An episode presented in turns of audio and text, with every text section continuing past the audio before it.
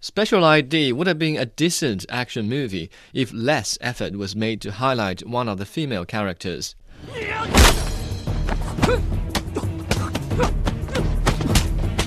Hong Kong director Clarence Fok's latest outing stars Chinese martial artist Donnie Yen and actress Jing Tian. Yan plays an undercover police officer working for a local gang leader.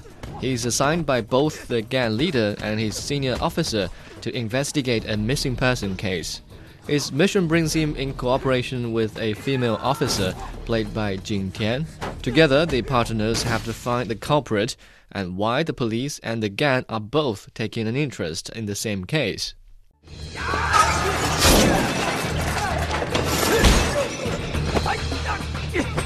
Yan may not be as good looking as Jet Li, but has always been known for his unique fighting style, blending different schools of martial arts.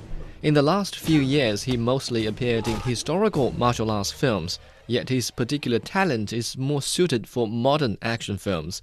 In Special ID, Yan's contribution in action choreography is what makes the viewers stay in their seats. However, apart from three major scenes that showcase Yan's skills, all in the trailers by the way, the film has little else to offer. Donnie Yan tries very hard to portray a police officer who acts like a gang member. His performance is satisfactory, especially compared to the female lead. Actress Jing Tian is relatively new to the movie industry, but each time she appears on the big screen, she is accompanied by mega stars playing supporting roles.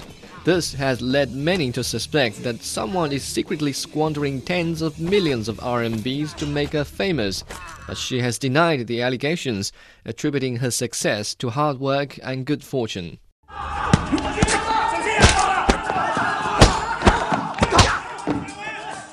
In Special ID, Yan designed some eye-popping action scenes for her, but they don't change the fact that Jing still has a long way to go to improve her acting skills. To boost character development and Jing Tian's presence, the director introduces many relationship scenes, which neither of the major characters are particularly good at. This arrangement only serves as a distraction from the main plot, just like the final car chase that looks suspiciously like a prolonged collision test and automobile commercial. Anyway, it is nice to see Donnie Yen returning to modern action films. Hopefully, he won't need to babysit someone next time.